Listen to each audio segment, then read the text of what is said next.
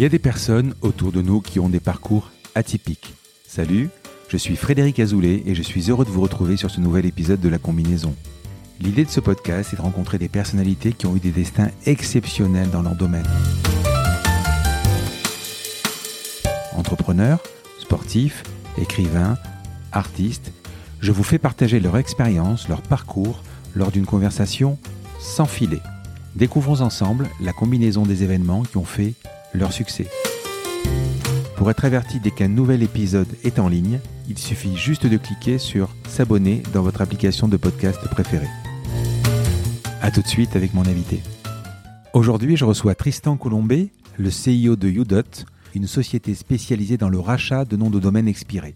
Écoutez bien l'épisode, vous allez apprendre plein de choses, puis son expertise va vous aider à mieux sortir dans les moteurs de recherche. Tristan est un multi-entrepreneur. Dès l'âge de 20 ans, il a créé Prizzi.com, une plateforme de jeux concours qui en très peu de temps compte 37 millions de joueurs, 150 salariés, le premier site d'Europe dans le domaine qui se place même devant celui de la Française des Jeux. Je crois que j'ai titillé votre curiosité.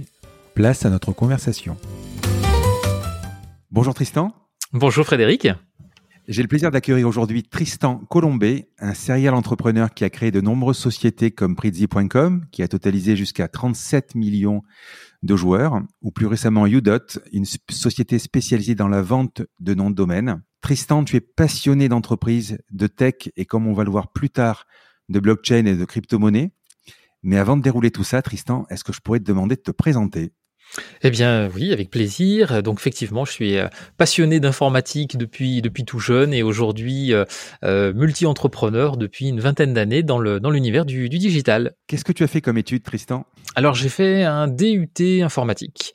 Euh, voilà, puis je me suis je me suis arrêté arrêté assez vite dans la mesure où euh, j'avais déjà créé ma première société Pricey.com pendant euh, lorsque j'étais étudiant. Tu es alors j'ai vu sur ton profil LinkedIn que tu étais tu avais pas mal de connaissances tech. alors j'ai lu évidemment MySQL, PHP, jQuery, JavaScript. Tu codes depuis petit ou Prezi.com tu l'as monté je crois à 19 ans, c'est bien ça? Ouais, même un, peu, un peu avant encore. As codé, si tu codais déjà petit ou à l'époque on disait programmer, mais euh, ouais, c'est vrai. J'ai, je suis tombé là, je suis tombé là-dedans en cinquième en fait, euh, donc vraiment tout jeune, à la faveur du, du, club informatique du collège, et ça a été une, une révélation pour moi de découvrir le, le Q basique à l'époque, et euh, ça m'a jamais quitté. Et comment t'es venu l'idée d'être euh, d'être entrepreneur? C'est la profession de tes parents, une vocation? Alors euh, vraiment non, ça s'est fait par L'argent peut-être, l'attirance de l'argent peut-être aussi? Même pas, non non, c'était une, en fait euh, j'avais déjà euh, créé à titre à titre perso quand j'étais lycéen les mmh. débuts de, les débuts de Pricey, le site de jeu et en fait arrivé à arrivé en fait à l'été entre ma première et ma seconde année de DUT, les, les premiers revenus publicitaires que j'avais à l'époque c'était essentiellement des clics sur des bannières où on était payé un franc le clic, on était encore en francs. Et mmh. puis un jour j'ai eu une opportunité où un, un annonceur m'a proposé d'acheter euh, ma base de données de, joueurs. Bon, à l'époque, on parlait pas encore de RGPD, la, CNIL était loin. Euh, mmh. et euh, du coup, bah, j'ai dit bah très bien, allons-y. Mais par contre, quand ensuite le l'annonceur m'a envoyé le contrat et je lui ai retourné, qu'il a vu que j'agissais à titre particulier, il a dit ah, non mais on peut pas acheter une, une, base de données comme ça à un particulier, il faut absolument que vous soyez une société. Ah, d'accord. Bon, mais alors si je crée une société, est-ce que ça résout le problème? Ah bah oui. Et du coup, j'ai consacré euh, mes vacances d'été entre ma première et ma seconde année de, DUT à créer euh, mon entreprise Pricey euh, pour pouvoir en fait, voilà, de manière complètement opportune, pour pouvoir finaliser ce contrat. Mais à l'époque, c'était que des bannières, c'est ça? Alors au début c'était que des bannières et puis les premiers envois de mails publicitaires. Euh, mais euh, des bannières, c'était quoi? Tu créais quoi? Donc des, des, des gifs animés ou euh, c'était quoi? C'était des bannières rotatives? C'était quoi pour l'époque? Parce que là on parle de 2000, hein, c'est euh, c'est tu es un dinosaure du web presque. Hein. Et oui, bah, c'était les c'était les premiers formats les premiers formats 468 par 60. Voilà, des effectivement des les petites les petites bannières qui s'affichaient pour des annonceurs. C'était essentiellement des marchands, des, des premiers marchands d'informatique, des premiers voilà les tout tout tout premiers services euh, web qu'on pouvait acheter, essentiellement de la, vente par correspondance. Et ça fonctionnait comment à l'époque? C'était des impressions où tu cliquais, tu avais un back-office qui te permettait de, de, de, voir un peu les, le, ROI, ou enfin le retour sur investissement ou... Alors, à l'époque, euh, on mesurait pas encore le, ROI, hein, c'était vraiment les débuts du, les débuts du tracking. Euh, c'était des, les, publicités, j'étais payé essentiellement au clic. j'étais payé un franc, le, un franc le clic sur la plupart des publicités qui étaient cliquées. Predi.com, en 2000, Alors, je, vais quand même présenter parce que ça donne un peu le tournis. Hein. Donc, d'abord, je suis tombé sur une copie d'écran où, que je mettrai sur les notes du podcast, où c'était, je trouve, vachement précurseur, avec euh, avec un espace client, avec deux langues. Euh, euh, c'était, franchement, c'était, c'est vraiment un portail. Tu me diras, à l'époque, c'était la mode des portails. Les chiffres donnent le tournis. Donc, pour l'époque, 40 000 visiteurs uniques par jour. Même aujourd'hui, ça fait rêver. Quand tu as vendu le site en 2012, tu faisais près de 14 millions de chiffre d'affaires, un million, un peu moins de 2 millions d'euros de, de, résultats, 37 millions de joueurs, 150 personnes. en 2006, le site s'est classé pour la première fois devant le site de la Française des Jeux. Et puis, euh, pour terminer ces chiffres, pour assommer tout le monde, euh, tu as été donc la première plateforme européenne de jeux concours et en 2006, tu reçois un prix Deloitte pour une croissance tenez-vous bien, de 6577% sur 5 ans. Tiens, 1000% par an, c'est bien ça? Un peu plus? Euh, ben, ça fait ça fait une belle croissance, oui. Comment ça t'est venu et comment était l'industrie du jeu à l'époque en, 2000 Explique-moi un peu le début de Prizzi. En fait, au départ, j'ai commencé donc quand j'étais en terminale par simplement créer différents petits sites internet, dont un sur lequel j'organisais de manière quotidienne un euh, de manière pardon hebdomadaire un tirage au sort avec des petits cadeaux, des petits cadeaux informatiques, des souris, des tapis de souris, euh, financés par euh, par la publicité. Et puis c'est quelque chose qui a vraiment pris, qui s'est développé. J'ai rajouté un premier jeu, une sorte de petit jeu à gratter avec des cases à découvrir puis un deuxième, un troisième, et en fait ça a vraiment pris euh, pris de l'ampleur et euh, m'a ensuite amené à créer ma société et vraiment à développer le, à le développer pour en faire une vraie plateforme complète de jeux. Comment ça fonctionnait? Tu étais quel langage à l'époque? C'était avant le Flash, Alors, euh, avant le Flash, hein, je pense. Hein. Ah oui, dans, les débuts du début, la partie, la partie back office était en Perl euh, et les premiers éléments en front, c'était effectivement de l'HTML avec un petit peu de JavaScript et puis après d'applet de Java avant, euh, avant que le, Flash arrive. C'est toi qui connais tout ça alors ben l'essentiel, oui. Après du coup, euh, quand j'ai commencé à partir de 2001-2002 à avoir euh, à avoir de l'aide, à avoir une à constituer une équipe autour de moi, j'ai pu renforcer les compétences. Euh, mais mais j'ai vraiment codé une, bonne partie pendant longtemps. À l'époque, il n'y avait pas de donc de HTTPS. tu avais quoi, une sorte de paiement en ligne? Ça fonctionnait comment? Déjà, est-ce que tu t'es déjà fait hacker? Parce qu'à l'époque, sans, sans, sécurité, ça marchait comment? Il y a toutes les failles. Aujourd'hui, tu, tu à tout? Alors le non globalement on n'a jamais eu on a eu la chance de jamais avoir eu de hack. Bon c'est vrai que la, la, partie sécurité c'est un sujet auquel j'ai toujours été très tôt sensibilisé mmh. donc du coup on, on, a pris les on a pris les bonnes mesures. Euh, maintenant euh, les choses étaient aussi assez assez différentes puisque à l'époque pendant longtemps il n'y avait pas vraiment de, de, paiement qui était de qui était demandé puisque c'était de la financement par la publicité et les débuts du paiement sont arrivés plusieurs années après avec les micro-paiements. Euh, c'était ça a commencé avec les appels sur des numéros surtaxés pour obtenir des codes qu'on pouvait après utiliser sur le site, puis les SMS surtaxés. La, carte bancaire n'est arrivée que beaucoup beaucoup plus tard. Mais comment tu te, comment tu te rémunérais à l'époque, puisque tu dis plus tard, les micro-paiements sont arrivés plus tard? Donc en cette période avant les micro-paiements, Comment tu gagnais ta vie Uniquement par euh, les bannières publicitaires et par euh, l'envoi de, de, mails sponsorisés. Enfin, la AdWords ou les bannières sont arrivées quoi en 2000 aussi, non à peu près euh, Google Oui, moi j'ai jamais vraiment travaillé avec. AdWords. J'avais essentiellement travaillé avec les régies de l'époque. J'ai le souvenir de, de, de, beaucoup de ComClick, de plateformes d'affiliation, 24PM, etc. ou les grandes régies de hmm. l'époque. voilà, il y avait il y avait pas mal de pas mal déjà de monde, notamment français. Alors tu as commencé avec un jeu qui s'appelait Galaxy. C'est ça qui a fait décoller le, le truc? Alors effectivement, le premier jeu vraiment interactif euh, qu'on n'a pas développé nous-mêmes et qui a été fait avec un avec un studio bordelais à l'époque très talentueux, Motion mmh. Twin, euh, c'était c'était Galaxy, notre premier jeu Flash, et c'est lui qui a vraiment marqué un tournant puisque c'était vraiment le premier jeu interactif. Et c'était quoi le concept alors? Alors finalement, c'est euh, c'était une reprise d'un jeu de type astéroïde très très mmh. classique, mais l'originalité c'était vraiment de l'avoir dans cette technologie flash très novatrice pour l'époque et d'y adjoindre notre système nous de gains puisque en fait les gens avaient un nombre limité de parties gratuites chaque jour, accumuler des points euh, qui pouvaient ensuite convertir en cadeaux et c'était ça qui a été vraiment le moteur du site, c'était toute cette mécanique de points et de cadeaux. Et quand tu vois aujourd'hui, et je sais pas moi les Clash of Clans et tout ça, tu tu te dis euh, j'étais avant quoi. Ah ben, on a fait partie de la toute, première vague de ce qui a plus tard pris le nom de freemium. Le principe du, euh, du jeu gratuit, sans obligation d'achat, mais sur lequel ensuite on peut acheter des bonus, des options ou des parties supplémentaires. Alors j'ai lu sur une de tes interviews que tu, étais le spécialiste du pivot. Alors je pense que tu, as dû pivoter plusieurs fois dans, ta vie. Alors aujourd'hui, enfin à l'époque où ça s'appelait peut-être pivot, ou même encore aujourd'hui dans le langage startup, mais il y a aussi l'agilité. Et je pense que on, on va le voir plus tard. Je pense que c'est peut-être deux termes qui te caractérisent à l'époque, Pritzit, alors j'ai lu que c'était initialement prévu pour du B2B et ensuite il a basculé en B2C. Comment c'est possible en B2B à l'époque? C'était cette histoire de bannière uniquement, mais pas de jeu alors du coup? Eh bien, en fait, euh, voilà, le, toutes les premières années du site, euh, le site ne vivait que des revenus publicitaires, donc un modèle B2B par excellence, euh, puisqu'il n'y avait que les régies, les plateformes d'affiliation et les annonceurs qui me rémunéraient. Et ensuite, il y a eu toute une bascule qui s'est faite pour, en l'espace de, de, de, quelques, de, quelques mois, basculer à 100% sur du revenu, sur du revenu B2C avec du micro-paiement. Et on a ensuite progressivement arrêté complètement la publicité pour améliorer la qualité du site. Comment était l'industrie du jeu à l'époque en 2000 Comme tu as gardé la boîte jusqu'en 2012, tu as donc vécu sûrement euh, l'arrivée de l'iPhone et du smartphone. Donc, je sais pas, tu vas m'expliquer si ça a changé quelque chose pour toi.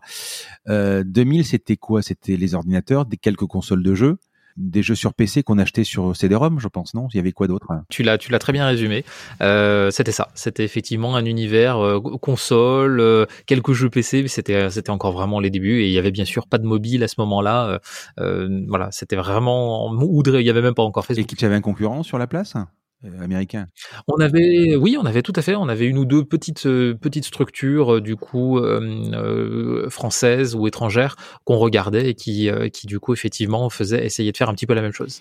37 millions de joueurs en 2012. Comment ça progresse? Comment c'est aussi énorme? Comment tu deviens le leader européen? Tu as 20 ans. Il faut te structurer. Tu montes jusqu'à 150 personnes c'est vraiment euh, c'est industriel quoi. C'est euh, c'est euh, comment un jeune de 20 ans il arrive à en fait, ça s'est fait de manière vraiment très progressive. Euh, le, au fur et à mesure que, que l'audience que l'audience montait, on a la clé la clé de cette progression, elle a été sur en fait notre mécanisme de parrainage. Aujourd'hui, ça peut paraître euh, c'est commun.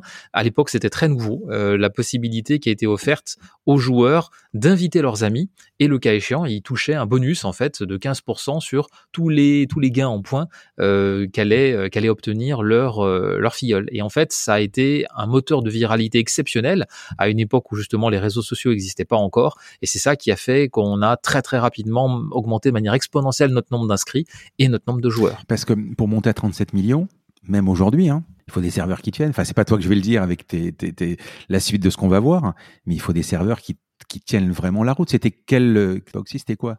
Du PHP Alors le PHP est arrivé après, effectivement. D'abord du Perl et puis par la suite après du PHP.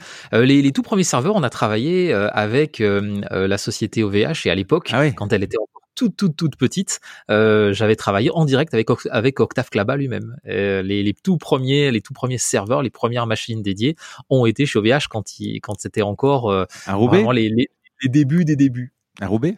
Alors je sais plus physiquement où est-ce qu'il était, mais je sais que j'avais vu des photos, c'était euh, mis dans une chambre. Tu l'as revu ou euh... Je l'ai recroisé après quelques années après sur euh, sur un salon à Paris, et puis c'est vrai qu'après on n'a pas eu l'occasion de, de, de, poursuivre beaucoup nos échanges. Une machine, donc je pense que tu avais un serveur dédié. C'était quoi? C'était c'était IS à l'époque? C'était sur quelle technologie tu étais hébergé euh?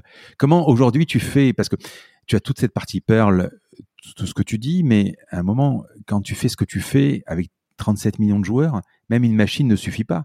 Euh, qui faisait l'infogérant? C'était toi qui s'occupais de tout euh... Alors quand on était sur vraiment les débuts, effectivement, c'était moi, mais après euh, rapidement, j'ai pu m'entourer, j'ai eu la chance de pouvoir m'entourer d'une équipe talentueuse et notamment on avait bien sûr toute une équipe euh, de DSI qui du coup avait en charge l'infrastructure serveur qui ensuite a effectivement beaucoup beaucoup grossi. Et, et c'était vers chez toi, vers en Auvergne?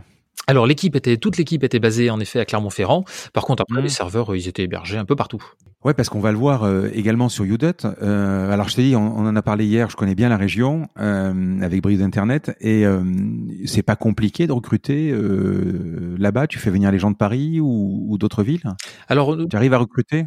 Globalement, écoute, on, arrive bien à recruter, oui. On a, mmh. alors, on a pour l'instant peu de gens qui viennent de l'extérieur, on en a quelques-uns, euh, mais on a quand même un joli vivier euh, parce qu'on a plusieurs écoles d'ingénieurs, d'informatique mmh. diverses et tout, donc on a, on a un bon vivier de compétences sur euh, sur ces métiers-là à Clermont-Ferrand.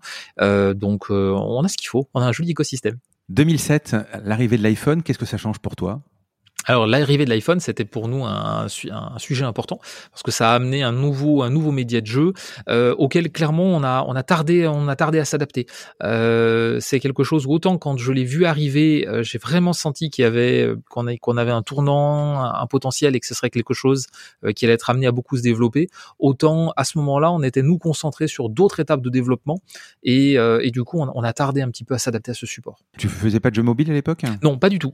Jusqu'à la fin, jusqu'en 2012, pas quasiment pas de jeu. Alors après, si, si mobile. Après, il y a eu des choses qui sont arrivées, euh, effectivement aussi bien sur la partie mobile que sur les réseaux sociaux, mais c'était un mode de fonctionnement assez différent et surtout, la principale limite qu'on avait, c'était que notre type de jeu, dans lequel on, on demandait effectivement du micro-paiement associé à cette possibilité de gagner un cadeau, euh, ne rentrait pas dans les guidelines des différentes euh, des différentes plateformes et notamment celle de l'Apple.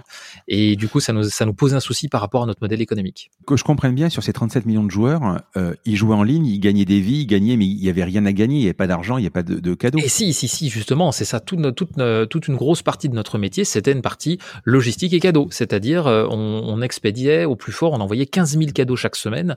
On avait notre propre entrepôt, on avait 2300 mètres carrés de logistique euh, aux environs de Clermont-Ferrand, et j'avais toute une incroyable. équipe qui traitait les envois de cadeaux on, a, on a été à un moment donné le plus gros client de la Poste en Auvergne euh, parce que du coup on avait des, des, camions, euh, des camions entiers qui venaient, euh, qui venaient chaque jour récupérer nos nos containers de, de cadeaux envoyés pour pour les joueurs partout en Europe. Et tu faisais gagner quoi? Alors ça allait de, de, tout petits cadeaux, des petites des petites peluches, des planches de tatouage, des stylos, jusqu'à des choses beaucoup plus grosses. Hein. On a eu fait gagner des voitures, on a fait gagner même une fois une, une mallette de, de, billets de banque. Enfin voilà, c'était très très varié. Et tu sourçais en Chine, par exemple, des, des, des produits pas chers ou euh, comment ça fonctionnait? Alors on avait vraiment de tout. On avait aussi bien des, des produits vraiment effectivement euh, déjà déjà français effectivement avec une dimension qualitative, et puis parfois sur certains produits effectivement plus un sourcing euh, un sourcing effectivement en Chine.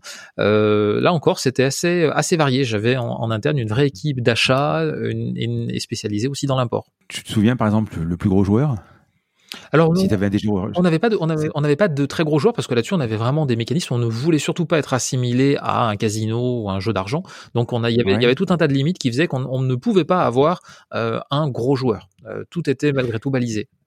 Les lois ont changé aujourd'hui ou tu pourrais le refaire? Non, les lois ont beaucoup évolué en fait au fil du au fil du temps euh, et ça pourrait pas être refait aujourd'hui de la même façon. Aujourd'hui, un, jeu de ce un jeu de ce type, il serait euh, il entrerait dans la dans les dans les règles imposées par l'Argel et ne permettrait pas de faire ce fonctionnement-là. Alors 2012, tu es approché par Digital Virgo. Euh, qui propose de racheter la société. Euh, tu te poses pas de questions, tu vends? Alors, euh, le, en fait, ça a été surtout une, opportunité. À un moment donné où on regardait, nous, comment euh, poursuivre notre développement à l'international, euh, on étudiait différentes pistes. Et effectivement, ça a été un, échange avec Digital Virgo qui a été, euh, qui a été une, révélation sur la possibilité de profiter leur grande maîtrise des circuits, de la distribution du numérique et du divertissement à l'international. On y a vu une, opportunité qui pouvait permettre à, à de passer encore à, à un stade d'après. Puis on arrivait à un stade où de mon côté, euh, je, je, sentais aussi euh, le, le, moment venu de euh, j'avais l'impression d'avoir fait un petit peu le tour de ce que je pouvais faire sur cette première aventure et j'avais envie de pouvoir me consacrer à, à autre chose. Donc ça c'est ça s'est bien trouvé. Tu communiques le prix de vente?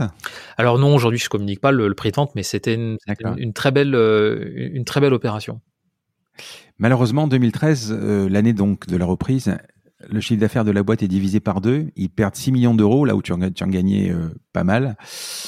Euh, Qu'est-ce qui s'est passé euh, alors je crois que maintenant complètement le site n'existe plus. Oui, oui, ça c'est effectivement une, vraie une vraie déception. Le site n'existe plus. Il y a eu sans doute un, concours de un concours de facteurs. Euh, je pense que le, le repreneur a, a connu des, des, vraies difficultés ensuite dans la dans la conduite de, de l'équipe une fois euh, une fois que une fois que je suis parti et, euh, et a eu de, de, mauvais résultats sur certains choix stratégiques, de changement des mécanismes de paiement ou de ou de certains systèmes de jeu. Et puis il y a eu aussi sans doute des facteurs externes externe, avec notamment euh, des vraies évolutions législatives qui, euh, dès l'année suivante, étaient inattendues, plus fortes que prévues, et qui ont limité les possibilités de, de, de continuer le fonctionnement tel qu'il était. Donc, euh, ça fait un, cumul de facteurs, mais qui a effectivement conduit ensuite à une vraie, euh, vraie baisse, puis à la in fine une disparition de Pricey. C'est vraiment dommage. Alors qu'est-ce qui se passe? Tu vends, tu, euh, tu quittes la boîte directe, tu les accompagnes?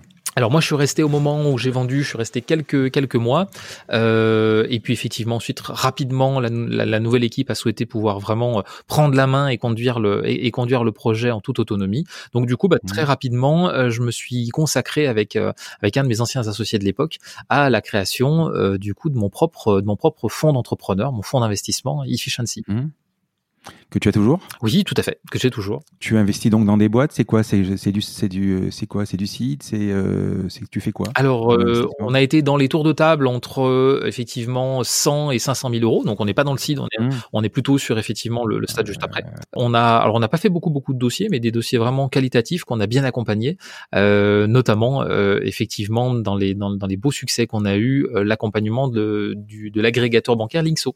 C'est rentable?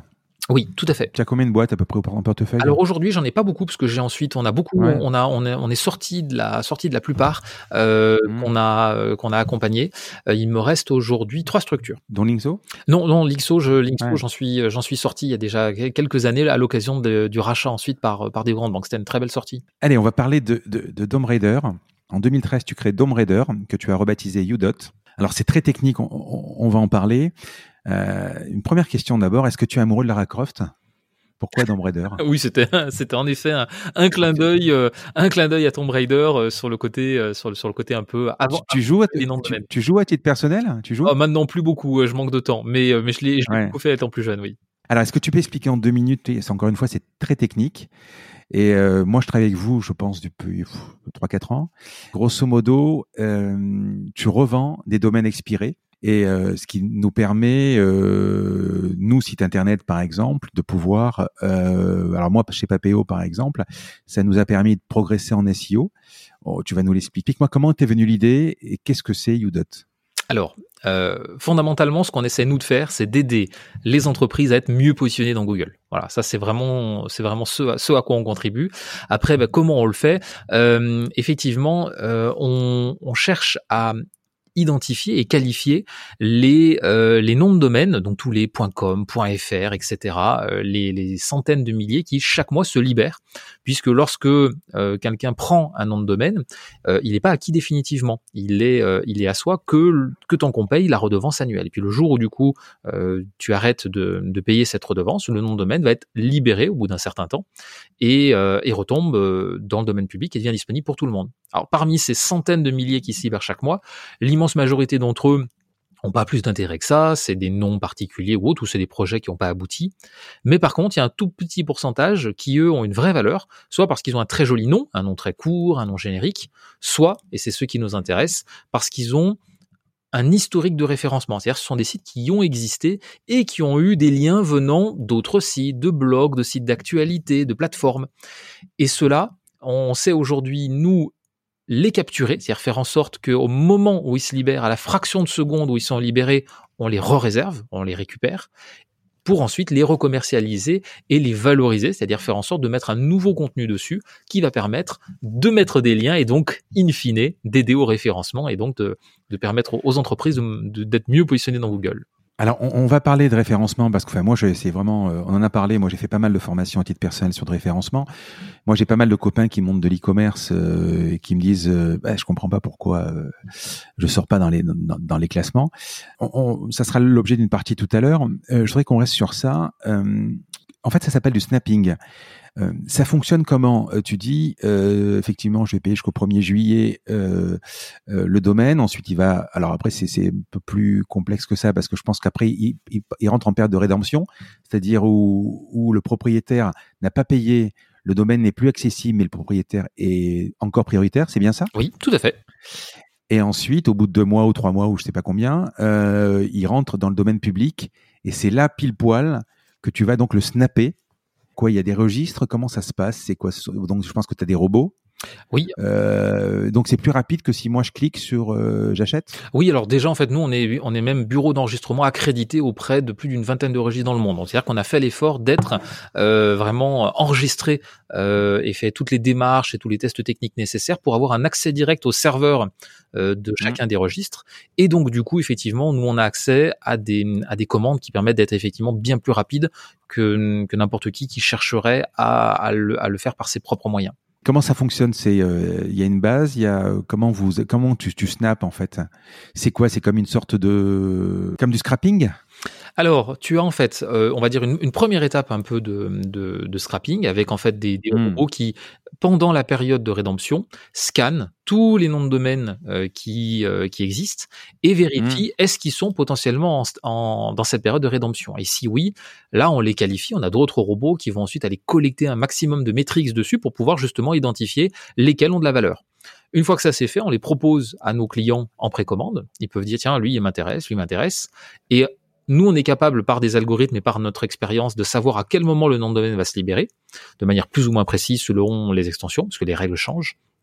Et ensuite, c'est enfin effectivement d'autres robots qui prennent le relais et qui, dans les derniers instants, font en sorte euh, d'utiliser toutes les différentes licences, toutes les connexions qu'on peut avoir pour essayer d'envoyer la bonne requête au bon moment. On ne sait jamais avec précision à quel moment ça va être. Ça se joue parfois quelques millisecondes pour faire en sorte que euh, entre nous et nos concurrents, ce soyons nous qui soyons les premiers à l'obtenir. Tu peux par exemple partager le même domaine que Kifdom, qui est un de tes concurrents par exemple. En l'occurrence, euh, moi ma, boîte s'appelle papeo.fr et j'ai fait appel à vous, à Kathleen d'ailleurs, qui m'avait aidé sur ça, pour avoir un domaine qui s'appelait papeo.net. Mm-hmm. Euh, donc, et en discutant avec elle, elle m'avait dit mais vous ne serez jamais aussi rapide que nous, donc vous l'avez récupéré effectivement. Euh, si par exemple Papeo.net était pareil enregistré dans les robots de, de qu'est-ce qui fait que toi, tu vas le prendre plus rapidement qu'eux, ou vous êtes sur des domaines différents Alors non, ça va être effectivement avec nos concurrents, c'est une, vraie, euh, une sorte de, voilà, de bataille instantanée qui se met en place, dans laquelle les, on va dire, les, les, différentes parties ont un nombre limité de requêtes ou de possibilités, et clairement derrière, c'est une sorte de, de jeu d'échecs informatisé, c'est une bataille d'algorithmes. C'est à celui qui aura à la fois euh, le meilleur algorithme et en même temps les meilleures, euh, les meilleures armes, c'est-à-dire le, le nombre maximum de connexions, le nombre maximum de licences, et là, il y a tout un réseau effectivement qui se met en place, avec des licences partenaires, avec des des opérateurs multiples pour optimiser nos chances. Mais par exemple, le domaine qui va être chez GoDaddy ou chez Network Solution ou quoi, euh, donc à chaque fois, tu as des API où tu vas acheter. Donc il faut que tu développes euh, des API pour aller acheter euh, chez toutes ces plateformes différentes. il y a plein de, effectivement, pour chaque, il y a énormément, énormément de développement derrière. il y a une grosse équipe, hein, on est une, on est une quinzaine de développeurs rien que là-dessus pour pouvoir mmh. gérer les interconnexions avec tous les registres, s'adapter dans toutes les règles et dans tous les pays, puisque c'est différent à chaque fois. Et comment ça t'est venu donc cette idée? Tu m'as pas répondu. Euh, comment tu peux arriver? C'est ultra tech quand même. Alors, en fait, ça s'est fait de manière, euh, là encore, un, peu par, euh, de manière, de manière aléatoire ou en tout cas inattendue, puisque au départ, je, lorsque je faisais différentes expérimentations autour de, en, parallèle d'efficiency pour chercher des nouvelles idées business. Après, euh, Prezi, tu, tu, tu bossais pas, tu, tu investissais mais tu avais du temps. En parallèle de la création d'Efficiency, euh, je passais bien sûr du temps à étudier les, les dossiers, mais j'avais effectivement également du temps, du temps disponible. Et du coup, je l'avais consacré à, à de la recherche de, avec un développeur pour m'aider de justement de nouvelles opportunités business. Mais à l'époque, il existait ce genre de boîte? Alors non, il n'y avait pas encore vraiment de drop catcher. Il y avait des, il y avait des, des, des gens qui, qui, le faisaient un petit peu de leur côté, mais uniquement pour eux, euh, de manière artisanale. Sur la partie en tout cas européenne, on avait des concurrents, euh, des concurrents américains, euh, mais qui n'étaient pas, qui n'étaient pas présents sur le marché européen. On a été, on a été les premiers.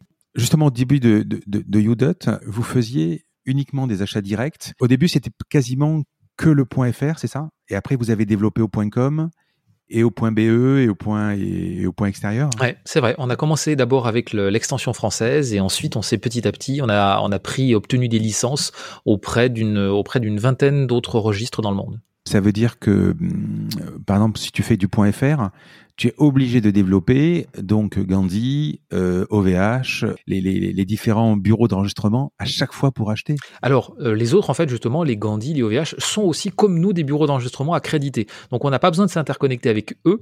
Nous on a besoin de s'interconnecter avec le registre, c'est-à-dire l'autorité supérieure de chaque extension.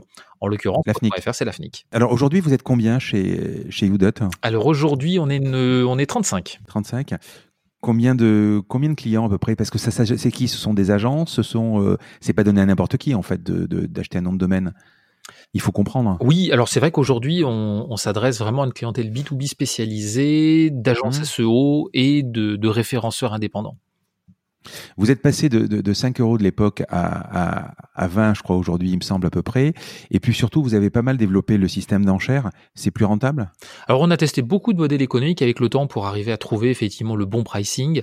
Donc, on a effectivement hmm. fait évoluer pas mal dans le temps, dans un sens comme à la hausse comme à la baisse, les, euh, les prix minimum d'achat, les prix minimum de backorder et, et les enchères. Bien sûr, c'est effectivement la partie enchère qui, sur les noms de domaines euh, elles-mêmes, euh, est la plus, la plus intéressante. Quelle est l'évolution possible? Ça va, c'est quelque chose qui peut durer indéfiniment ou je vois par exemple au niveau des des, points com, euh, enfin des points fr, l'AFNIC fait bien son rôle, donc on, va en reparler.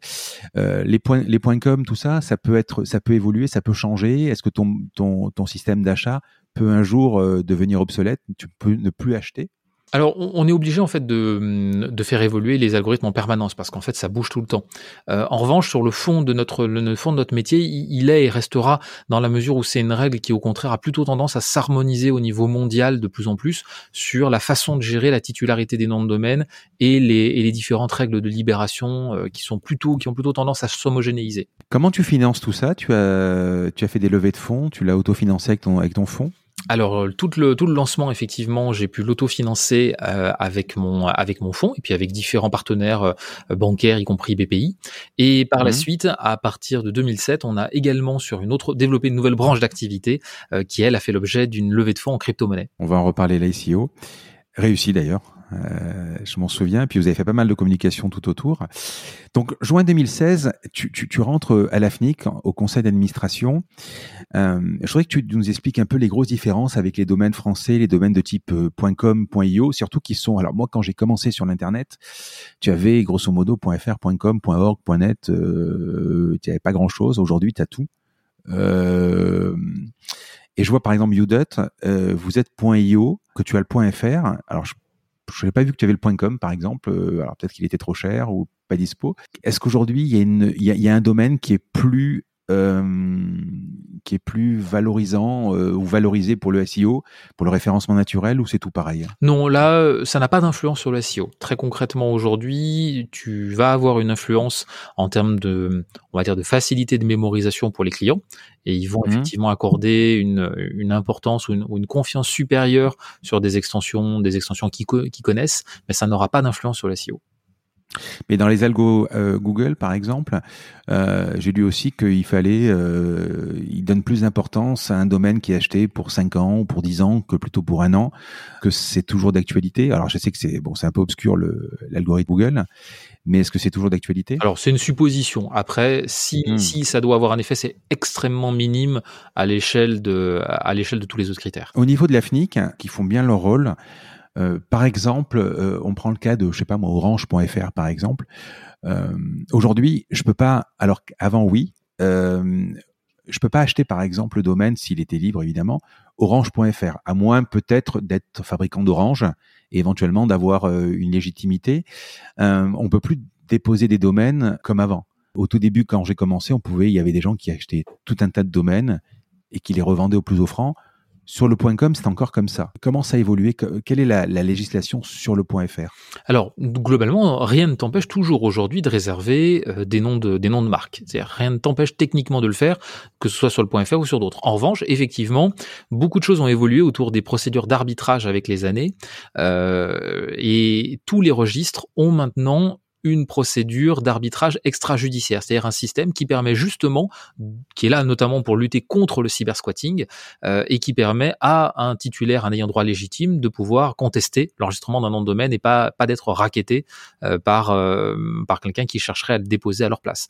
Donc dans le cas par exemple du point .fr, mais le, la procédure s'appelle le CIRELI. Le CIRELI oui, tout à fait. C'est euh, c'est le nom de le nom de la procédure d'arbitrage qui permet à quelqu'un de dire bah voilà, j'estime que quelqu'un a déposé un nom de domaine qui me porte préjudice et voilà pourquoi. On le justifie et en quelques, en quelques mois, euh, l'AFNIC peut prendre la décision de retirer le nom de domaine de celui qu'il avait réservé et de l'attribuer au demandeur. À l'époque de l'AFNIC, moi je m'en souviens, on déposait euh, un nom de domaine, il fallait envoyer une justification, c'est-à-dire un cabis par exemple, pour dire qu'on était bien propriétaire de la marque. Maintenant c'est fini, maintenant tu déposes n'importe quel domaine.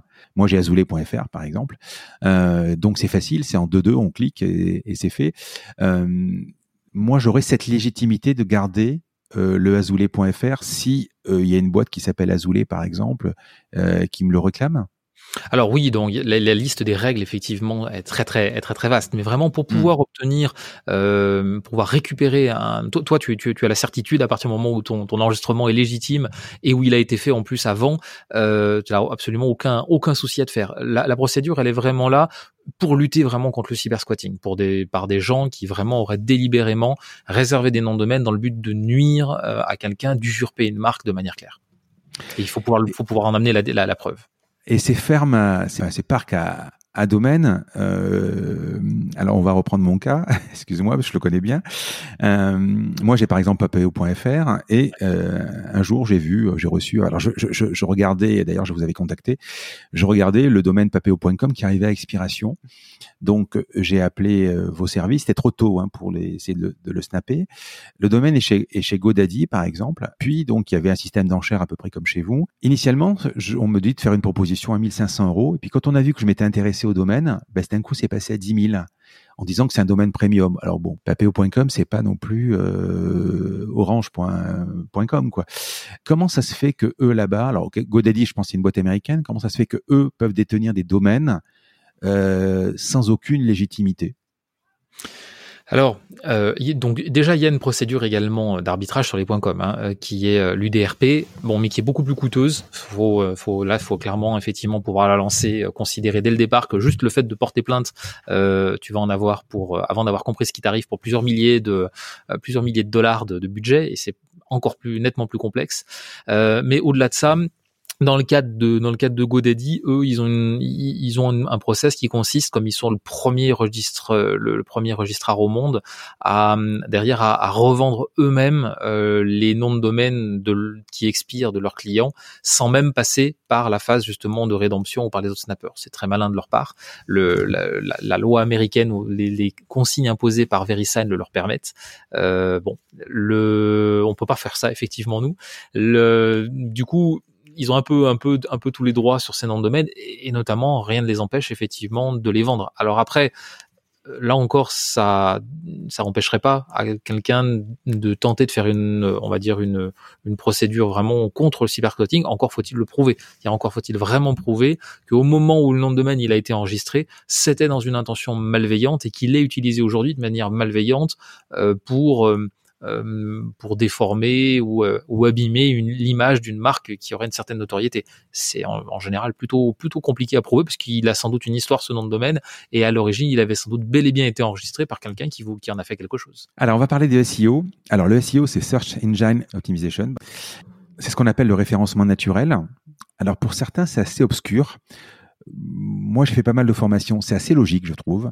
Euh, je voudrais que tu, expliques un tout petit peu, euh, toi l'expert. Euh, les gens te demandent et doivent te demander également à toi pourquoi on remonte pas dans les dans, dans les classements Google? Euh, on sait que Google ça représente 90% du trafic, euh, enfin du référencement. Aujourd'hui, on s'occupe que de Google, même si on pourrait parler de, de Bing ou de Quant. Quels sont les trucs importants pour être bien placé? Enfin, des pages bien construites avec des balises, du contenu pertinent, des backlinks, donc des liens rentrants, euh, des blogs. Euh, donc c'est là que tu interviens. Euh, donne-moi un peu les astuces et à quoi vous servez pour être meilleur. Juste avant ça, à l'époque où j'ai moi commencé euh, dans le référencement, il y avait des petits logiciels, des shareware ou, même des freeware que tu pouvais acheter qui te permettaient d'aller inscrire euh, ton domaine dans tout un tas d'annuaires. Euh, Est-ce que le fait de travailler Qdot et de créer des backlinks comme ça, c'est pas dangereux pour que Google se dise à un moment, ben voilà, ce ne sont que des backlinks qui ne servent que pour du référencement naturel et c'est pas des vrais backlinks. Alors je voudrais que tu m'expliques un peu tout ça.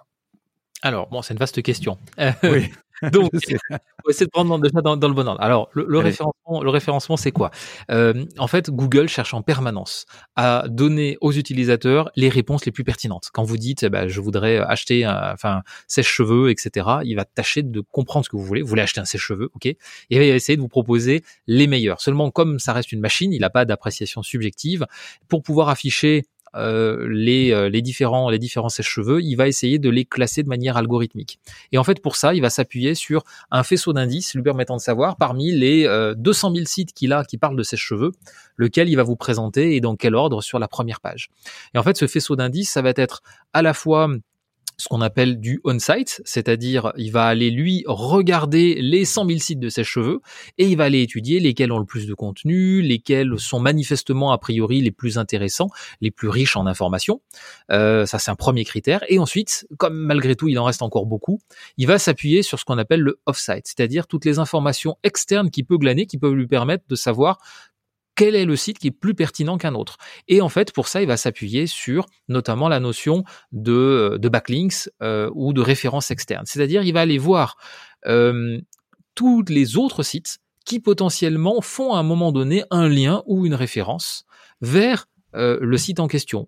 C'est également le cas des réseaux sociaux. Et en fait, il va partir du principe, tout simple, de dire, eh ben, s'il y a 10, 100, 1000 autres sites qui, à un moment ou à un autre, parlent du site X, et font un lien vers lui, bah, il y a quand même de grandes chances que c'est qu'il soit plus pertinent que les autres, qu'il soit plus légitime. Et c'est la base de tout l'algorithme de Google. C'est de faire en sorte de classifier euh, comme ça les sites. Et donc, bien sûr, bah, commercialement, bah, quand vous, vous, êtes faites partie des 100 000 sites euh, de sèche-cheveux et vous avez envie de faire en sorte que ce soit le vôtre le plus pertinent, eh bien, vous allez avoir une partie de travail pour faire en sorte que sur le site même, vous avez le contenu le plus qualitatif possible, faire en sorte que vraiment votre contenu soit intéressant, vous ayez, euh, vous parliez de sèche-cheveux, d'articles de sèche-cheveux, de tout savoir sur les sèche-cheveux, des vidéos, des blogs, euh, un catalogue de produits. Mais il va falloir aussi beaucoup travailler sur l'externe et donc faire en sorte de développer le nombre de références vers votre site, le nombre de liens qui viennent d'ailleurs, le nombre de citations sur les réseaux sociaux qui vont permettre d'amener les visiteurs et d'amener des informations ou des, gens de manière pertinente vers votre site. Et c'est là que nous, on intervient. Euh, on fait en sorte avec notre solution de proposer à des sites, de, de proposer de créer des sites qui ont du contenu et qui eux-mêmes vont pouvoir intégrer des liens pertinents et qualitatifs vers votre site et ainsi vous permettre de monter dans les moteurs de recherche. Alors, il y a, pour répondre maintenant à la deuxième partie peut-être de ta question, sur effectivement les, éventuels risques associés à ça, bah, bien évidemment, Google n'a aucun intérêt à laisser euh, des gens hacker son algorithme et donc se mettre à, faire en sorte que des sites non légitimes remontent dans les moteurs de recherche. Et il y a des gens qui ont tenté des techniques euh, consistant justement à se créer énormément de liens artificiels, de liens peu qualitatifs, pour remonter dans les moteurs de recherche. Et ça, c'est ce que Google cherche à sanctionner. Euh, en, en, faisant en sorte de les détecter et de les et de les déclasser. Nous, on fait très attention à ça depuis le début, en faisant en sorte qu'à aucun moment on se positionne en vendeur de en vendeur de backlinks ou en vendeur de, de choses non qualitatives. Nous, on ne propose que des prestations dans lesquelles on crée du lien et du contenu de qualité euh, qui vous appartient, qui fait partie de votre réseau de sites à vous, ce qui là est une pratique tout à fait autorisée. Donc non, non on n'a pas en tout cas du tout d'inquiétude sur l'utilisation de ce qu'on propose pour des références, pour des gens qui travaillent sur le référencement. Alors, c'est un domaine que je connais bien parce que je, on l'utilise tous les jours pour être. Euh, enfin, moi, je crois beaucoup au SEO parce que c'est le SEO par rapport au SEA qui serait la, ce qu'on ce qu'on peut résumer par l'AdWords, par exemple. L'AdWords, c'est facile, tu payes et tu es directement en première page ou, ou en haut en fonction du prix que tu mets. Euh, par contre, tu arrêtes de payer, tu, tu disparais instantanément. Euh, le SEO, c'est très long mais euh, quand tu es, tu y es. Si tu arrives à te maintenir, évidemment. Au niveau des, au niveau des, des, backlinks, par exemple, alors moi, je travaille avec des boîtes comme Semjuice, je sais pas si tu connais. Bien sûr. Euh, des boîtes comme Semjuice ou, euh, ou évidemment une agence de, qui nous fait de la, du rédactionnel. Par exemple, on a des bonnes pratiques. On va pas faire 100 backlinks, donc 100 liens rentrants par mois, ou on, on va les limiter à 5 ou 6, parce qu'on ne veut pas que Google s'imagine qu'on crée des liens pour créer des liens pour monter en référencement. Est-ce que tu confirmes cette pratique? Bien sûr, tout ce qui d'une manière ou d'une autre peut être euh, une action qui ne paraîtrait pas naturelle, euh, mmh. notamment effectivement une création massive et dans un laps de temps très court de différents liens, euh, risque d'être détecté par Google comme une tentative de tout simplement de, on va dire, de fausser son algorithme et donc sera au mieux neutralisé, au pire pénalisé. Donc au niveau du référencement, les backlinks, on a bien compris. Bah, après c'est comme dans la vie, hein. plus on parle de toi, plus tu es célèbre et forcément. Euh, est-ce que c'est vraiment le, marqueur le plus important? Vous, euh, quand on prend votre, votre site, que je veux acheter un domaine, il y a plusieurs métriques. Ça aussi, il faudrait que tu me l'expliques pour ceux qui vont aller sur udot.io et qui vont vouloir acheter un domaine. Tu as donc les citation flow, les trust flow, les magistiques. Ça aussi, je voudrais savoir ce que tu, tu peux m'expliquer ce qui est le plus important pour pouvoir acheter un domaine et se faire envoyer euh, du jus, parce que ça s'appelle du jus, euh, c'est-à-dire le plus de puissance possible vers ton domaine, parce que pour être célèbre, encore une fois, euh, si plein de personnes te connaissent, bah, tu deviens célèbre. Mais si tu as aussi un lien avec euh, avec des gens encore plus célèbres, tu deviens devenir de plus en plus célèbre. Autrement dit, plus le site a de puissance, plus Google va considérer que le jus qui te ramène, c'est-à-dire le backlink ou le lien qui, qui, qui renvoie vers ton site, a de l'importance. Autrement dit, euh, si moi je crée un domaine et que j'ai euh, euh, en première page de Google, en première page de Apple, en première page de Microsoft, en première page de Facebook par exemple, un lien qui, qui vient vers ma boîte, bah, c'est quand même dix fois mieux que d'avoir un petit, un petit annuaire qui, qui a peu de métriques. Tu confirmes, est-ce que c'est ça? Bien sûr, tout à fait. Tu le, tu l'as très très bien imagé et très bien résumé. Euh, oui, le netlinking c'est aujourd'hui un critère essentiel dès lors qu'on est sur des, euh, des requêtes un peu concurrentielles, ce qui est quand même souvent l'intérêt. Et effectivement, euh, Google ne va pas évaluer tous les liens de la même façon. Il va pas considérer que, c'est uniquement une question de quantité, mais il va avant tout s'attacher à la qualité. Et c'est effectivement euh, cette notion de confiance qu'il va avoir dans un site. Et donc typiquement, euh, tu prends effectivement des sites ultra renommés, des Apple, des Google ou notamment tous les sites du gouvernement, le moindre lien qui sort de ces sites et qui va chez toi a une valeur inestimable et va et, potentiellement un seul très beau lien euh, peut te propulser dans le classement euh, si c'est un lien effectivement avec beaucoup de confiance euh, accordé par Google.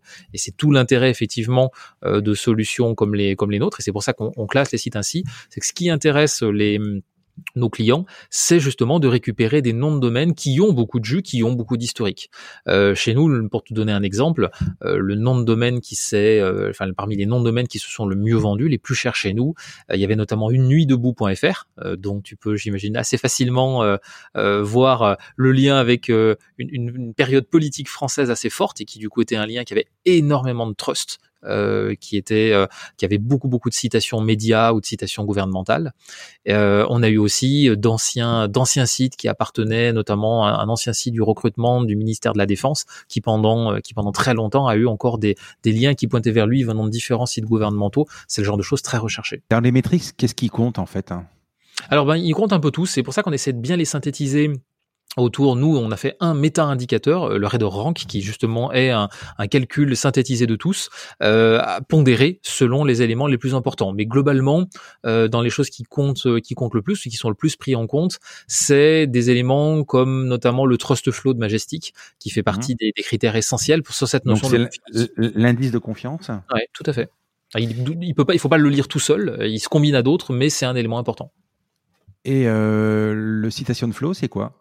Alors c'est plus lui un indicateur quantitatif que qualitatif. Donc il est important plutôt en analyse de ratio entre si tu as en fait un citation flow trop déséquilibré par rapport à un trust flow, ça peut t'indiquer que c'est un site qui était spammé ou qui est euh, qui, qui n'est pas forcément très naturel.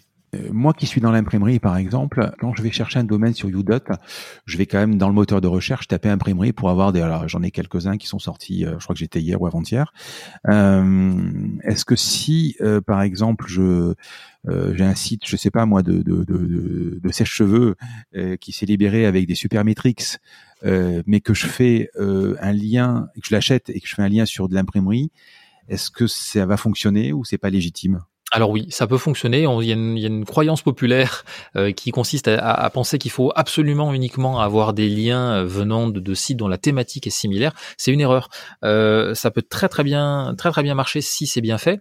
Les conditions à respecter, c'est que sur le site que sur le nom de domaine que tu as racheté, tu es bien une reprise des mots-clés ou des thématiques d'origine. C'est-à-dire, si tu as racheté un site qui parle de sèche-cheveux, il faut que tu fasses un article qui, effectivement, utilise bien les bons mots-clés, parle de sèche-cheveux. Mais par contre, dans ton article qui parle de sèche-cheveux, il peut y avoir un paragraphe ou quelque chose qui, là, euh, renvoie vers de la papeterie ou quelque chose qui te, qui, te concerne toi. C'est complètement admis et c'est très efficace. Quand euh, je vais acheter un domaine qui a par exemple 200 backlinks, si je prends ton domaine que j'ai acheté chez toi, que je le démonte, c'est-à-dire qu'en fait, qui, était un site qui avait par exemple un site d'e-commerce, que je mets dessus un site WordPress avec une autre URL, je vais perdre, je vais perdre le, bénéfice. Euh, alors Pas forcément, parce que là encore, ce qui compte, c'est vraiment ce respect en fait de, de, l'origine. C'est-à-dire ce que Google va repérer et qui va, et, qui va mmh. faire, qui va neutraliser tout de suite, c'est si par exemple tu avais avant, euh, tu prends, tu reprends un nom de domaine qui parlait, on va reprendre nos, exemples de tout à l'heure, tu, tu reprends un nom de domaine qui parlait de ses cheveux, et toi t'arrives et euh, dès le départ, euh, tu te mets à y coller des articles qui parlent de papeterie. Il n'y a plus aucun lien entre les deux. Ça, Google va s'en rendre compte. Il va s'en rendre compte tout de suite et il va tout simplement annuler un peu l'effet de ce jus. Donc là, tu vas perdre le bénéfice. Si tu renvoies l'utilisateur vers un contenu qui n'a plus aucun rapport, il voit qu'il y a un changement brutal de thématique et ça perd, ça perd pas mal de son intérêt la thématique est indiquée dans Udot. Oui, tout à fait. On euh, t'indique à la fois donc la thématique d'origine, mais on t'indique également euh, les, euh, les encres, les encres de tous les liens qui pointent vers ce site. Et tu as un vrai intérêt à faire en sorte d'arriver à replacer dans ton texte ou dans tes articles justement une, au moins une partie des encres les plus utilisées. Bon, et finalement, donc les liens euh, on voit que c'est quand même numéro un. Ensuite, euh, tu, tu, en fais quoi de tes liens euh, Parce que bon, soit tu veux le récupérer pour faire ton domaine, pas de problème, mais bon, ça, serait un peu rare que le nom de ta société porte exactement le nom du domaine expiré. Sinon, tu en fais quoi? Tu fais un blog, tu fais un WordPress? Est-ce qu'il faut, par exemple, pour que ça soit fait intelligemment, si j'achète 10 domaines, il faut que ça soit euh, chez 10 registrars différents, enfin chez des hébergeurs différents, pardon? Est-ce que Google est capable d'aller chercher que ça appartient à tout à la même personne? Parce que ce qu'il faut comprendre, c'est que pour euh, qui est du bon jus, il faut que ça se faire croire, façon de parler à Google, que des domaines sont des domaines différents qui viennent d'ailleurs. Oui, c'est vrai. Effectivement, il y a c'est ce qu'on appelle la, chasse au footprint. Donc globalement, hmm. oui, si tu possèdes une, si tu Google va chercher à détecter tout ce qu'on appelle les fermes, euh, les fermes de blog. Euh, hmm. C'est-à-dire tout ce qui peut lui permettre de comprendre qu'en réalité, derrière 10 sites, 20 sites, 50 sites, c'est la même personne qui les contrôle. Euh, et, et, du coup, il va les considérer en fait, si dès lors qu'il va trouver des signaux lui permettant de, le, de confirmer qu'en fait derrière c'est tout la même personne, tout la même entité, eh bien, euh, il va les considérer que comme un unique site, ce qui du coup fait perdre effectivement euh, des avantages en termes de référencement. Donc ça, c'est un point très important. Et nous, dans toutes les prestations qu'on propose, on a effectivement une véritable, une véritable attention portée là-dessus, en faisant en sorte de proposer euh, des grandes, des variations sur tous les facteurs qui peuvent être des facteurs de rapprochement. Donc l'anonymisation des OIS, les facteurs DNS, des hébergements diversifiés, des IP diversifiés, des classes diversifiées, des structures d'URL, des thèmes différents. Euh, la liste est très très longue. Tous ces éléments, structure de page, etc., pour faire en sorte qu'il n'y ait pas d'éléments rapprochables algorithmiquement entre, euh, tous les, sites qui sont proposés. Moi, sur mon, sur mon back-office chez vous, par exemple, j'ai 18 domaines. Ça veut dire que les 18 domaines, que j'ai achetés sont, euh, respectent les critères que tu viens de citer. Alors, si tu as acheté juste les noms de domaine chez nous, les noms de domaine eux-mêmes, ils ont juste l'anonymisation du WOIS, donc ils n'ont pas en tant que tel, l'effort, il n'est pas là-dessus.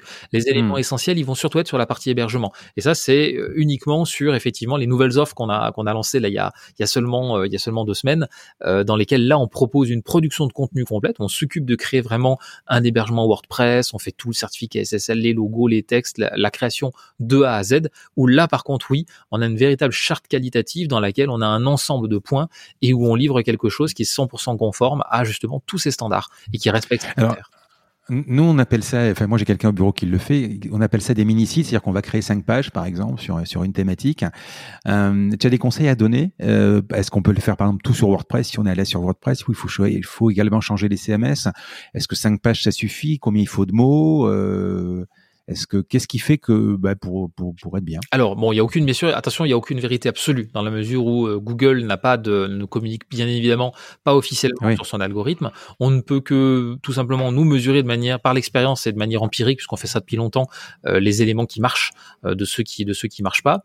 Donc euh, le fait d'utiliser massivement WordPress, c'est pas gênant en soi. Alors, bien sûr, il faut toujours diversifier de façon son profil de lien, mais comme WordPress reste le CMS le plus utilisé au monde et de très très loin, ça n'a rien d'anormal d'avoir un, un, grand nombre de sites WordPress qui à un moment ou à un autre font des liens. Ce qui est important, c'est d'éviter les, similarités. Donc, si tu dois faire, si tu dois posséder une ferme de sites, éviter d'avoir euh, des sites qui, quelle que soit la quantité de contenu ou la, ou la façon, vont être identiques. Il faut tout simplement éviter la similarité. Donc, ça a du sens d'avoir eh bien, certains blogs qui vont avoir 10 pages de contenu, puis d'autres que 5, puis d'autres que 3.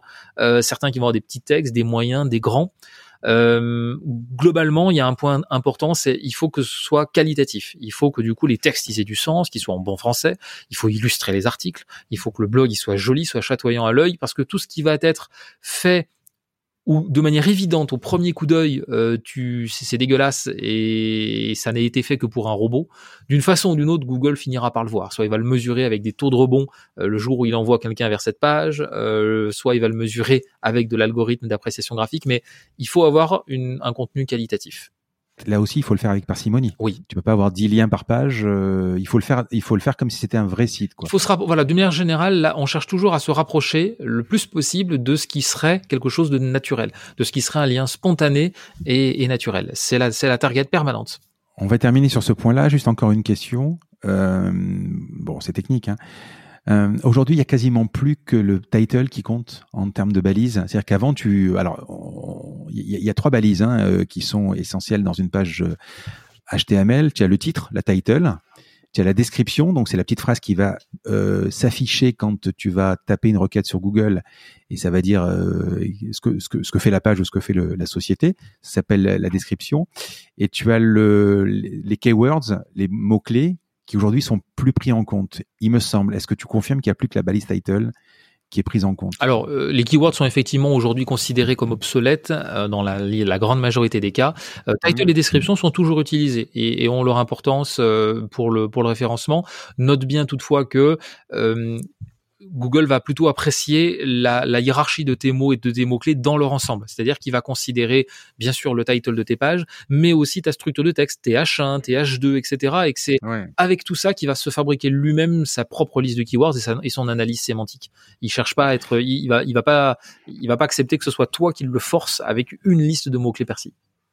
Alors le H1 et le H2, c'est donc la taille euh, des, titres, par exemple. Et effectivement, sur une page normalement structurée, bon, on va mettre le titre en gras et en gros, donc en H1, le sous-titre en plus petit en H2, et ensuite il y a les balises de paragraphes. C'est ce qui, ce qui fait la structure, même sur une mise en page papier. Pour accélérer tout ça, euh, en 2017, tu as décidé de faire, alors c'est pas une levée de fonds, ça s'appelle une ICO, mais euh, je pense que dans ta tête, tu devais te dire, bah, qu'est-ce que je fais? Je fais une levée de fonds. Et puis tu as décidé, toi, le passionné de, crypto-monnaie et de blockchain, tu as décidé de faire quelque chose d'assez audacieux, euh, de faire une ICO, donc c'est-à-dire une levée de fonds en, crypto-monnaie, c'est bien ça. Euh, pourquoi? On sait qu'aujourd'hui, c'est très volatile. Tu l'as réussi. Et euh, vous aviez, je m'en souviens très bien, bien communiqué euh, dessus. Explique-moi quel, est, quel est ce pari que tu as réussi? Alors, en 2007, on, on c'était pas tant une volonté de lever de fonds que surtout, d'abord, une opportunité de développer un nouveau produit. Euh, avec 2017. Hein. Oui, 2017, pardon, tout à fait. Euh, en fait, là, on, on, suivait de près le développement de la technologie blockchain et l'une d'entre elles, Ethereum, permettait de faire des contrats intelligents et très concrètement, nous, on y a vu une opportunité de développer notre savoir-faire en matière de vente aux enchères sur cette nouvelle technologie. Et c'est dans le but de financer ce développement qu'on a effectivement lancé une opération de levée de fonds, une, ICO, euh, qui consiste en fait à émettre euh, des euh, des, jetons, des jetons virtuels sur la blockchain, qui sont vendus à, des utilisateurs qui pourront par la suite effectivement les utiliser sur notre sur notre plateforme d'enchères. Ça a été vraiment l'opération l'opération qu'on a travaillé on, et on a été une des premières sociétés françaises à, à mener ça sur notre territoire. Les enchères, c'est des enchères de nom de domaine ou c'est des enchères d'autres choses? Alors non, vraiment d'autres choses. Hein. Le, la plateforme qui a été, qui, a, qui, du coup, qui a été financée grâce à cette levée de fonds, qui s'appelle Auctionity, euh, elle permet euh, de vendre des d'autres biens aux enchères, ce qu'on appelle des, des, des, biens non fongibles, des NFT, qui sont eux-mêmes des sortes de titres de, de titres de propriété virtuels, d'objets virtuels euh, sur le sur la technologie blockchain également. Je pense qu'on a perdu des gens là. Euh, aujourd'hui, c'est très technique et effectivement, il n'y a pas beaucoup d'applications. Mais euh, quand tu parles d'enchères, c'est quoi? C'est des objets non, euh, non virtuels, virtuels? Alors, ben pour l'instant, les premières choses qui existent en la matière sont des œuvres d'art virtuelles et des euh, et des, des, collectibles de jeux vidéo, donc des personnages, des cartes, euh, voilà, des. Ce sont les premières choses qui existent utilisant ce type de format. Alors, pour, pour ton ICO, donc tu, tu as créé donc un token, c'est ça? Voilà, tout à fait, le DRT. alors, c'est une. Euh, explique ce que c'est un token aussi? C'est une monnaie? Alors, c'est pas une monnaie. Hein, c'est une. Euh, c'est une. C'est un jeton virtuel euh, qui hmm. effectivement porte différents usages et qui, nous en l'occurrence, est quelque chose qui peut servir de monnaie d'échange sur notre sur notre plateforme de vente aux enchères.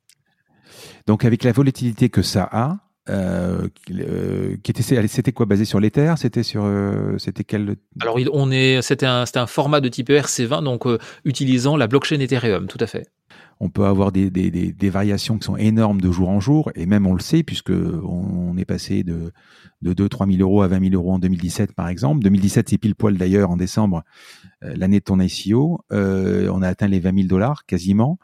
Euh, Est-ce que ça a eu une influence sur ton, sur, sur ton ICO C'est retombé assez bas après derrière, que tu as bénéficié, tu as souffert de cette rechute, tu as bénéficié de cette montée.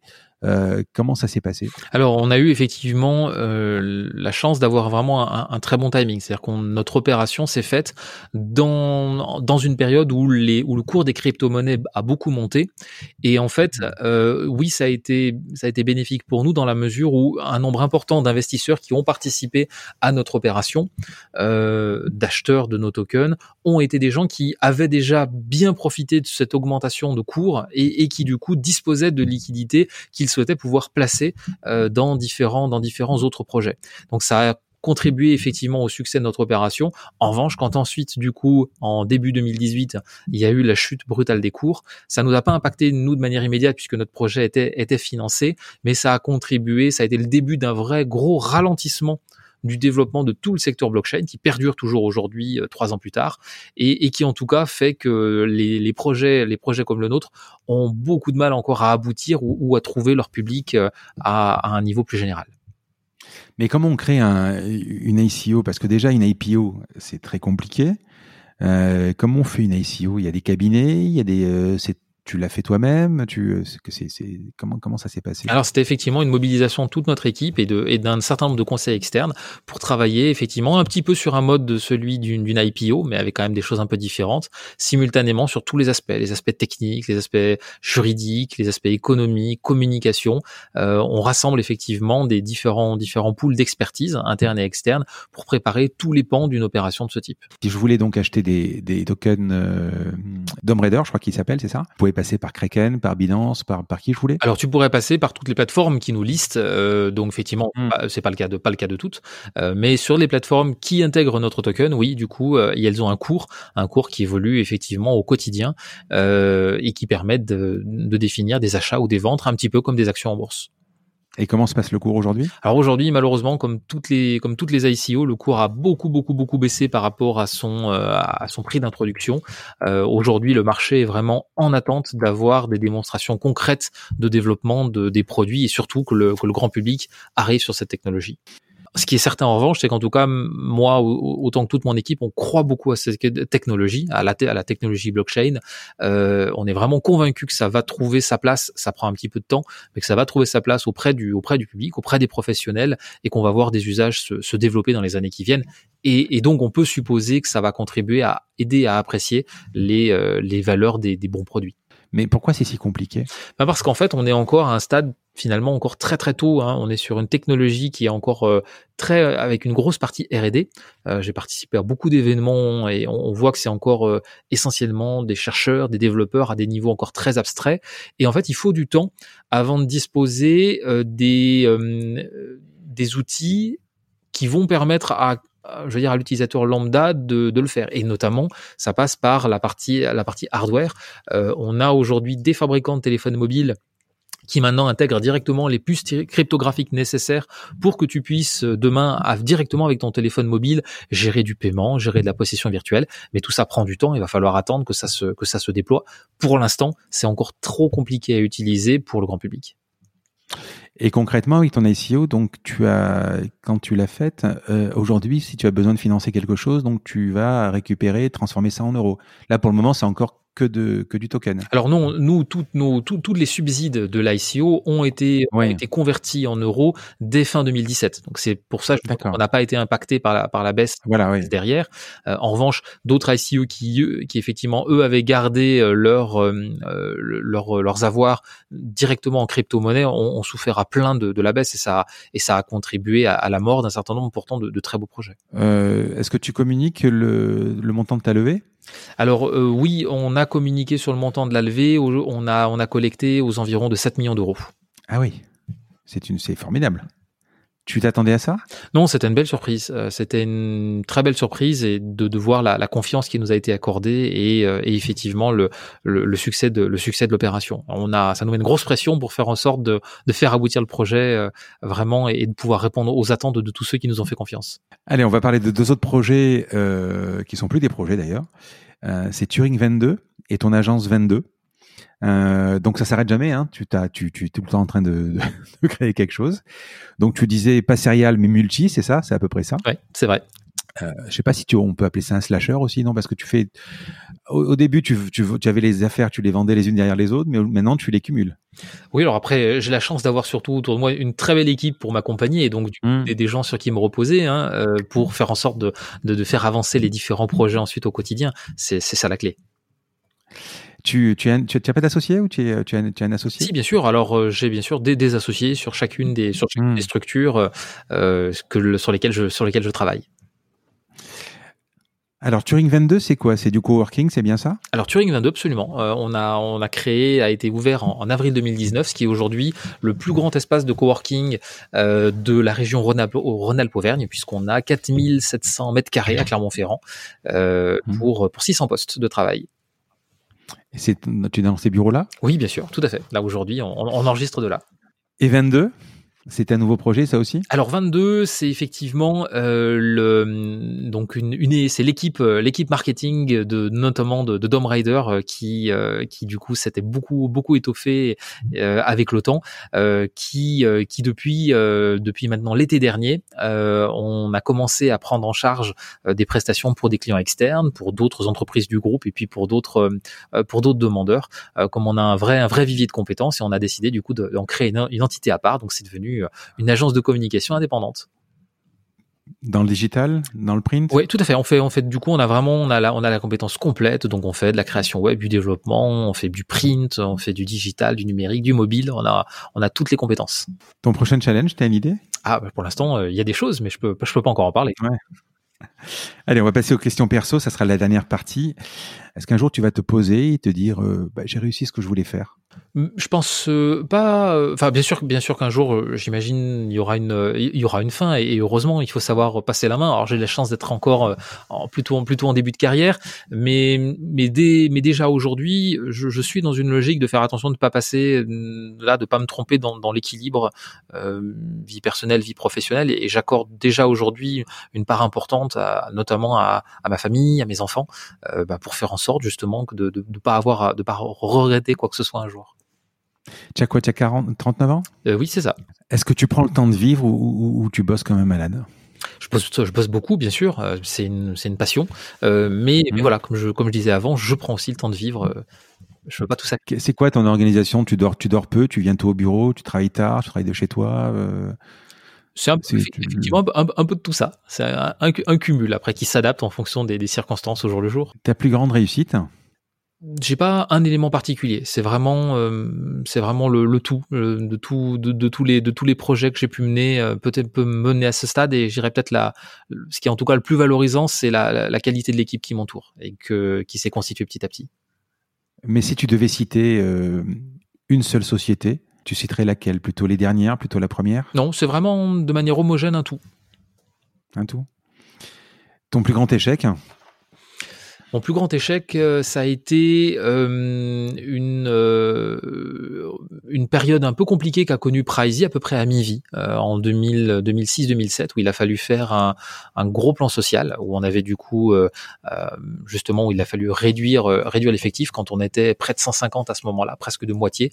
Et ça, ça a été une étape, ouais, une, une étape douloureuse pour moi cumul d'éléments de des mauvaises décisions de ma part, des euh, euh, des erreurs de casting, un certain nombre de choix et ça a été ça a été une, vraie épreuve à ce moment-là et en même temps quelque chose d'extrêmement formateur pour la suite.